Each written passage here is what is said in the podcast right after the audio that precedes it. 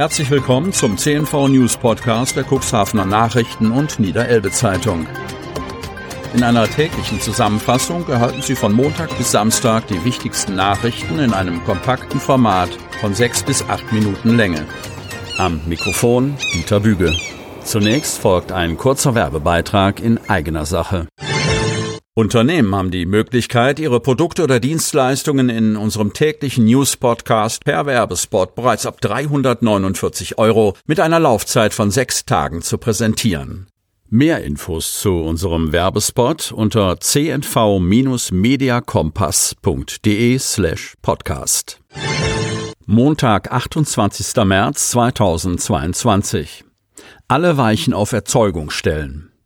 CDU-Kreisparteitag im Zeichen des Ukraine-Krieges. Landwirtschaft wird eine Schlüsselrolle zukommen. Lüdingwort. Enna Querlemann, Bundestagsabgeordneter aus Cuxhaven, ist am Sonnabend in Lüdingwort vom CDU-Kreisparteitag als Kreisvorsitzender bestätigt worden. Er vereinigte 95,2 Prozent der abgegebenen Stimmen auf sich. Trotz der am 9. Oktober anstehenden Landtagswahl in Niedersachsen traten alle weiteren Themen hinter dem des Ukraine-Krieges und seiner Folgen zurück.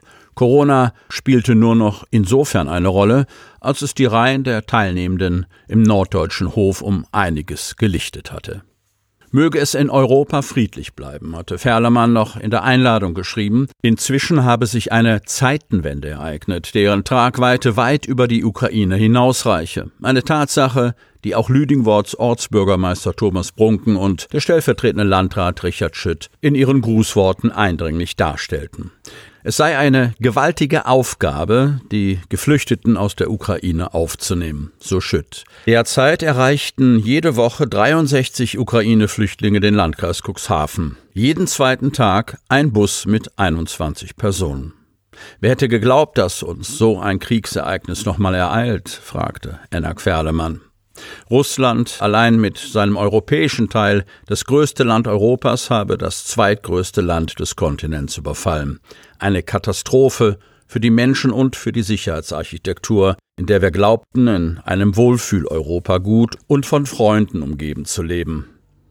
Bei der sich anbahnenden schweren Ernährungskrise müsse sich der Blick weit über Deutschland hinausrichten. Seien wir froh, dass wir so viele Bauern haben, die dafür sorgen werden, dass unsere Wochenmärkte voll sind, so der Cuxhavener. Das wahre Dilemma werde sich an anderer Stelle abspielen, nämlich in Nordafrika, Iran und Irak, die stark von Getreideimporten aus der Ukraine abhängig seien. Wenn diesem gigantischen Problem der Lebensmittelversorgung nicht entschieden entgegengetreten werde, werde sich eine noch ganz andere Flüchtlingswelle auf den Weg machen. Ferlemann forderte eine völlige Neuorientierung der Agrarwirtschaft. Wir müssen unseren Landwirten die Möglichkeit geben, mehr zu produzieren. Wir brauchen diese Produkte aus Deutschland, um auch die Menschen dort zu ernähren. Viele Ideen für die Strandpromenade. Bürgerinnen und Bürger bekamen die Möglichkeit, ihre Visionen einzubringen. Von Jens Christian Mangels. Otterndorf. Die Entwürfe lagen auf dem Tisch. Die Bürgerinnen und Bürger waren gefragt. Bei einer Diskussionsveranstaltung in den Seelandhallen hatten die Otterndorfer und Otterndorferinnen die Möglichkeit, ihre Ideen für die Neugestaltung des Strandbereichs und der Promenade einzubringen. Ein Wunsch lag ihnen besonders am Herzen, die Trennung von Fußgänger- und Fahrradverkehr. Wenn es um ihre Flaniermeile geht, dann wollten die Otterndorfer und Otterndorferinnen mitreden. Etwa 80 machten am Freitagabend davon Gebrauch und brachten ihre Wünsche und Ideen, ihr Fachwissen und Engagement ein. Bürgermeister Klaus Johansen und Stadtdirektor Frank Thielebeule beleuchteten zuvor die Hintergründe des Bauprojekts. Vorausgegangen war der Befund, dass das Deckwerk an der Otterndorfer Küste wegen der Gefahr von Sturmfluten von 60 bis 80 Zentimeter erhöht werden muss. Um keine Badewanne zu haben, wollen wir die Notwendigkeit mit dem Nützlichen verbinden, sagte Thielebeule. Ein städtebauliches Gutachterverfahren wurde ausgelobt, an dem sich drei Architekturbüros beteiligten. Der Ingenieurs- und Architekturdienstleister Sweco aus Cuxhaven, früher Morgenrot und Landwehr Ingenieurgesellschaft, das Büro Brien, Wessels Werning, Hamburg-Lübeck und die Planungsgruppe Grün aus Bremen. Bei den Otterndorfern kam der Entwurf des Büros Sweco am besten an und erhielt am Ende 60 Punkte. Er hatte auch beim städtebaulichen Ideenwettbewerb den ersten Platz erzielt. Bürgerinformation über neues Ankunftszentrum. Landkreis möchte so schnell wie möglich den Betrieb in ehemaligem Helios Seehospital Salenburg aufnehmen. Cuxhaven. Der Krieg in der Ukraine treibt unzählige Menschen dazu, ihre Heimat zu verlassen und in den Staaten der Europäischen Union Schutz zu suchen. Auch in Deutschland treffen immer mehr Menschen, vor allem Frauen und Kinder ein, die sichere Anlaufstellen brauchen. Der Landkreis Cuxhaven plant für diese geflüchteten Menschen kurzfristig ein Ankunftszentrum in den Gebäuden des ehemaligen Helios Seehospitals in Salenburg einzurichten. Vorgesehen ist, dass dort die Anmeldeformalitäten konzentriert erledigt werden können.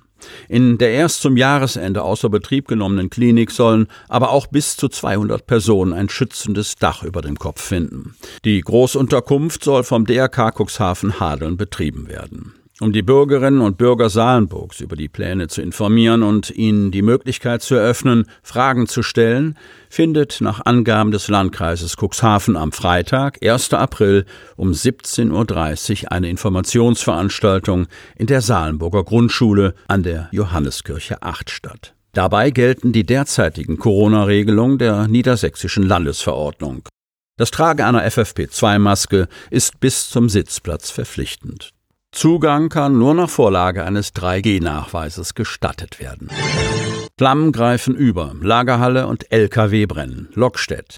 Eine Lagerhalle in Lockstedt ist in Brand geraten. Die Feuerwehr war mit einem Großaufgebot im Einsatz. Am Freitag gegen 16.25 Uhr fing ein Kleintransporter neben einem Gewerbeobjekt im Ortsteil Stotel Flammen. Warum, ist laut Polizei bislang unklar. Anschließend griff das Feuer auf eine angrenzende Lagerhalle und einen LKW über. Teile der Lagerhalle, ein Carport und weitere Fahrzeuge wurden nach Angaben der Polizei zerstört. Aufgrund von ersten Zeugenaussagen kann ein technischer Defekt am Fahrzeug nicht ausgeschlossen werden, heißt es in einer Pressemitteilung. Personen sind demnach nicht verletzt worden.